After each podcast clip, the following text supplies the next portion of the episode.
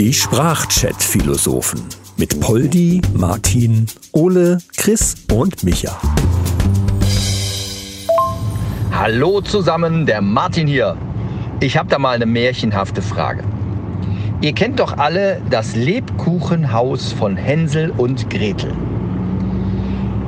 Und da habe ich mich gefragt, als ich darüber nachdachte, hat es in diesem Wald eigentlich nie geregnet, weil ansonsten wäre dieses Lebkuchenhaus doch irgendwann mal Lebkuchenmatsche, oder? Haben da die Leute sich nicht irgendwie mal Gedanken darüber gemacht, wenn die solche Sachen erfinden? Ist euch bei anderen Märchen vielleicht auch irgendwas aufgefallen, was dementsprechend ist? Lasst uns da doch mal drüber diskutieren. Würde mich mal interessieren, wie ihr das seht. Ja, moin, Chris am Apparillo. Ja, das ist ja so. Also eigentlich heißt es in dem Lied, ja, ähm, da war ein Häuschen aus Pfefferkuchen fein. Ne? Und Pfeffer löst sich ja im Wasser auch nicht so auf. Äh, aber davon mal ab, äh, es ist natürlich eigentlich das Lebkuchenhaus, das kleine Hexenhäuschen. Und äh, bei Lebkuchen ist es ja so, wie es ja der Name schon sagt, das ist ja ein lebender Organismus. Das, da ist der Teig halt aus, aus so, äh, ja, aus irgendwelchen bakteriellen Kulturen gemacht worden und, und weil das eben lebt, haben die Leute halt gesagt, ja, da, da muss es ja Lebkuchen sein. Das ist ja ein Kuchen aus lebenden, ja, bla bla, ist klar. So, und ähm, so ein lebender Organismus, da ist es ja so, wenn es da regnet und Wasser drauf kommt, der braucht ja auch Wasser. Das heißt, der nimmt das Wasser sofort auf. Und hier ist jetzt das Besondere, dass äh, durch diese Aufnahme von Wasser direkt neuer Lebkuchen hergestellt wird von dem Organismus selber. Der, der erweitert sich quasi immer weiter selber. Und deswegen ist auch nachher aus diesem kleinen Hexenhäuschen so ein ganzer Wohnblock mit 30 Wohnungen geworden. Ne? Also im Grunde genommen ähm, ist das Märchen so ein bisschen übertrieben, weil eigentlich war die Hexe nur ein Vermieter und wollte, dass Hänsel und Gretel da einziehen. Ja? Also es ging einfach nur um einen Mietvertrag. Tachchen, Ole hier. Lebkuchen ist ein lebender Organismus. Das heißt, ich könnte mich mit meinem Kuchen, bevor ich ihn esse, unterhalten. Überleg dir das mal im Ganzen. Du unterhältst dich mit dem Kuchen, hast vielleicht ein tolles Gespräch, es wird richtig deep unter anderem, ja. Und dann sagt der Kuchen zu dir, ja, ist gut, dann vernasch mich halt. Das ist ja großartig. Großartig. Aber in Sachen Märchen gibt es natürlich noch mehr. Ich meine, 100-jährigen Schlaf. Logisch, kennt man ja. Hör mal, wie schön dieser Mensch dann sein muss. 100 Jahre Schönheitsschlaf. vergiftete Äpfel und ja, Interessante Frage. Ich glaube aber, dass es das Geheimnis beim Lebkuchenhaus mit dem Regen ist, dass die Zuckerglasur ähnlich wie ein Regenmantel bei dem Haus gewirkt hat. Kann ich mir vorstellen. Ja? Die Hexe war ja schließlich eine Hexe, im weitesten Sinne ein Alchemist, Alchemistin. Die wird sich da was bei gedacht haben. Aber die Frage ist halt, wenn da drin so ein Ofen ist, ne, der richtig heiß feuert, dann würde das auch wieder schmilzen. Also alles in allem nicht gut durchdachtes Konzept, muss man mal sagen. Ne? Haben die Gebrüder Grimm, aber ja, ich weiß es nicht. Grüß euch, Polly hier. Naja, bei den ganzen Abfällen, die die Industrie da reinmischt, würde es mich nicht wundern, wenn die Zuckerglasur wirklich wasserdicht ist. Aber auch diese Theorie mit, dass der Kuchen lebt, weil Lebkuchen, finde ich schon interessant. Die Frage ist jetzt, lebt nur der Lebkuchen oder lebt eigentlich jeder Kuchen, den man da beim lebendigen Leib dann zerteilt? Oder, naja, ich äh, erinnere da an American Pie. Nun ja, also bei American Pie kommt ja erstmal eine ganz besondere Zutat noch dazu, die das Ganze dann, äh, sagen wir mal, zum Leben erweckt. Ja.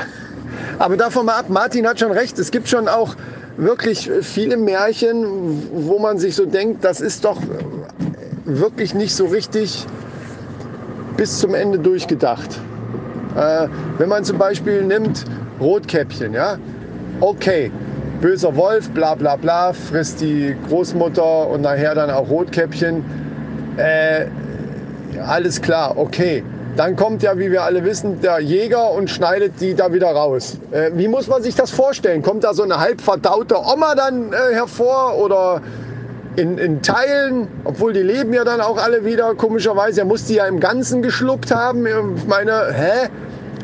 Dann hat, hat überhaupt jemand die Großmutter gefragt, ob die damit einverstanden war, dass die wieder rausgeschnitten wird. Vielleicht hatte die aus Leben satt und hat sich auf irgendeinem Darknet-Portal irgendeinen so Kannibalen gesucht, der sich als Wolf verkleidet und hat sich fressen lassen. Das sind alles Dinge, die bleiben einfach offen. Das finde ich scheiße.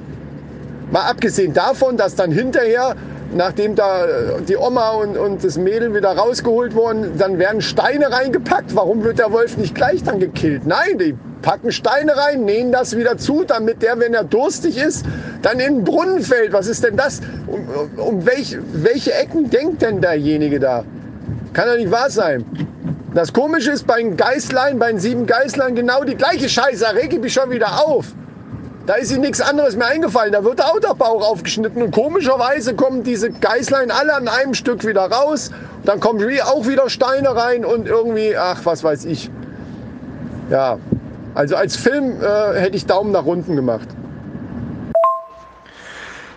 Ich stelle mir das gerade so geil vor.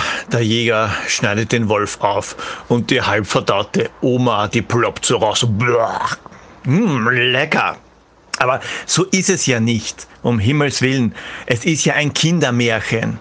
Da werden einmal die Menschen gegessen, dann wird der Wolf bei lebendigem Leibe aufgeschlitzt die werden lebend rausgenommen, die Steine kommen rein und dann schaut man zu, wie der Wolf im Brunnen jämmerlich ertrinkt. Also immer alles jugendfrei lassen. Ihr dürft ja auch nicht vergessen, dass sich bei, bei, bei dieser Gattung von Wolf um den bekannten Schlingwolf handelt. Ja, der hat seine Nahrung immer komplett an einem Stück verschlungen. Und er hat die Eigenschaft gehabt, dass seine Wunden, wenn man ihm sie zugezogen, wenn er sich die zugezogen hat oder ihm die zugefügt hat, innerhalb von Minuten so verheilen, dass er gar nicht gemerkt hat, dass er aufgeschnitten wurde. Sonst hätte er ja gemerkt, ey, was ist da los? Ähm, wieso habe ich da eine Narbe und was ist da los? Die ist ja auch direkt verheilt. Das ist, äh, das, ist das Normale beim Schlingwolf. Ja, ja, der Schlingwolf, wer kennt ihn nicht? Das stimmt schon. Ähm, aber davon abgesehen, ich verstehe auch nicht, ich finde das auch immer in Märchen sehr einseitig dargestellt. Warum äh, muss es immer der böse Wolf sein? Warum äh, gibt es nicht auch das böse Reh oder sowas? Das böse Reh kommt aus dem Gebüsch gesprungen vor Rotkäppchen und macht dann so, ja, was weiß ich, macht dann so böse Rehsachen. Keine Ahnung. Ja, vielleicht ist Reh auch ein doofes Beispiel. Aber auch Rehe können unheimlich böse sein. Oder wegen mir auch der böse Dachs oder der böse Uhu. Ha! Oder die böse Eule. Die setzt sich bei dir nachts auf die Brust und, und guckt, guckt dich mit ihren großen Augen, guckt sie dich an, wie du schläfst. Und dann wachst du auf und siehst auf einmal diese, boah, das finde ich gruselig. Warum ist da keiner drauf gekommen? Verstehe ich nicht. Ja, die bösen Rehe kennt jeder. Das sind die, die, die fressen die Eicheln, aber nur so zum Teil und spucken dir die dann ins Auge. Habe ich auch schon erlebt im Wildpark. So Viecher. Aber nochmal zurück auf dieses Lebkuchenhaus, das da ja im Prinzip lebt, weil es ein lebender Organismus ist. Das ist ja Im Prinzip gibt es ja auch mit Leberwurst. Das ist ja genauso. Die lebt ja auch. Das ist auch so ein Teufelszeug. Muss man immer aufpassen, weil wenn du das gegessen hast, dann gärt das im Magen weiter und es kann dich von innen auffressen. Ganz gefährliches Zeug. Das liegt ganz einfach daran, dass die bösen Wolf gar nicht gegeben hat. Das ist in den Geschichtsbüchern gestanden.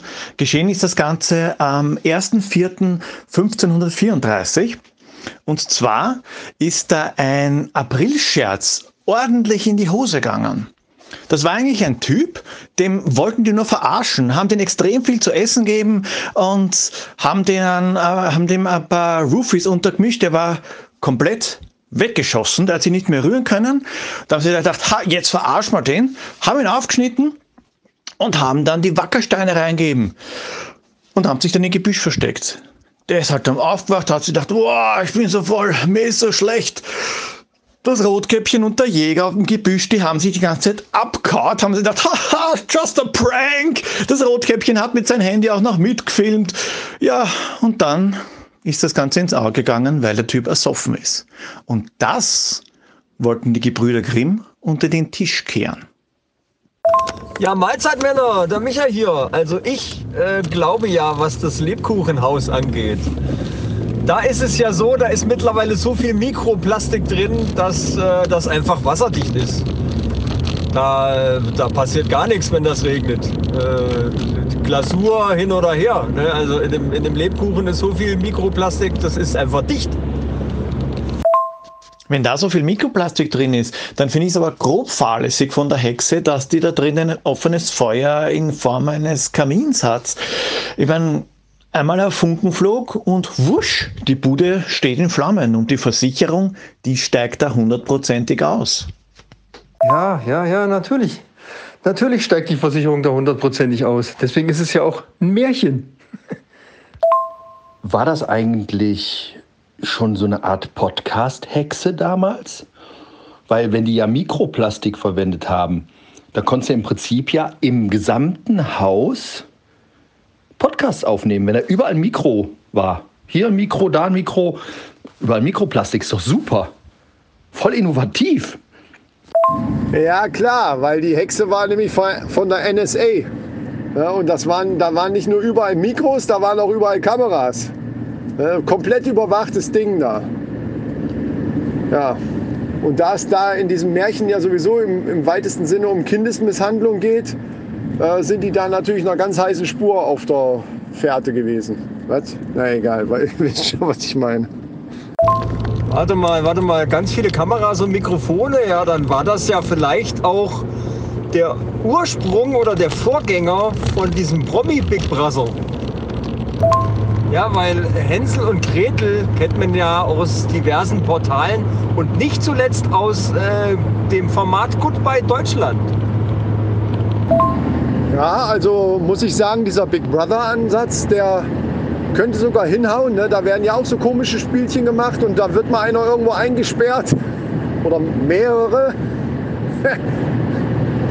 ja, also eigentlich alles wie im Hexenhäuschen. Das kann schon sein.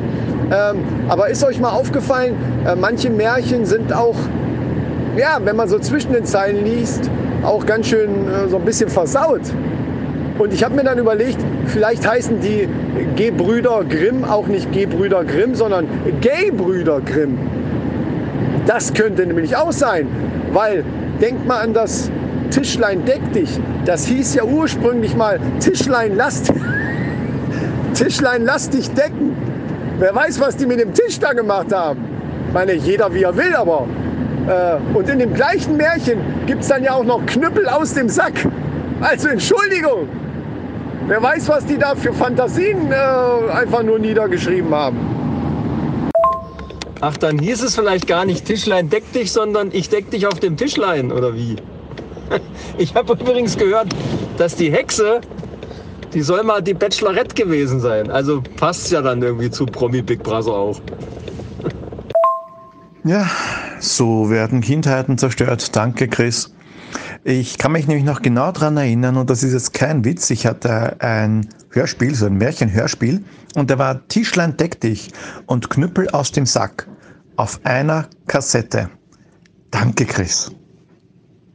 Ja, und da ist die Hexe, die erste Bachelorette ist. Das kann ich mir gut vorstellen, weil die Hexe, die war ja auch den Schönheits-OPs nicht abgeneigt.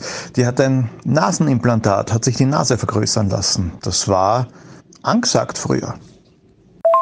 Poldi, das, das ist echt ein Phänomen. Also diese Kassette oder vielleicht hatte ich früher auch eine Langspielplatte, hatte ich auch. Da waren auch beide Märchen drauf. Das gedeckte Tischlein und der, wo der den Knüppel aus, an, an den Sack rausgeholt hat. Das war, äh, da war aber auch Schneeweißchen und Rosenrot drauf. Die eine war wohl noch Jungfrau und die andere war schon befleckt. Deshalb auch die Namen.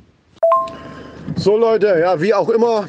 Ähm, ich habe mir jetzt eben nebenbei erstmal so ein schönes Lebkuchenhaus gebaut, so ein kleines.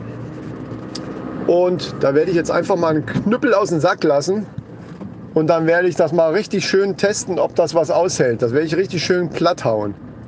Mal gucken, was passiert. Ich mache einfach ein Foto und schick's euch. Ne? Bis denne!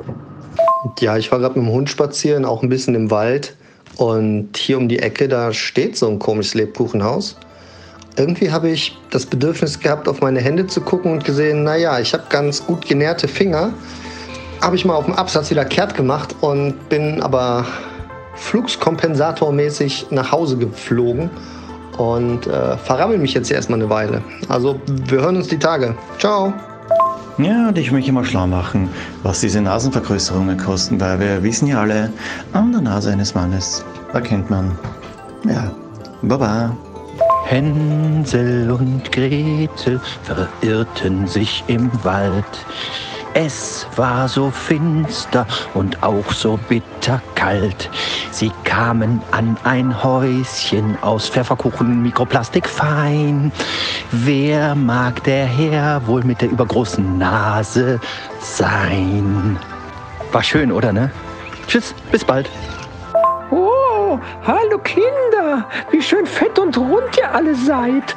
Kommt doch rein in mein Lebkuchenhaus, dann haben wir alle eine schöne Mahlzeit. Die Sprachchat-Philosophen mit Poldi, Martin, Ole, Chris und Micha. Alle weiteren Infos findet ihr unter sprachchatphilosophen.de.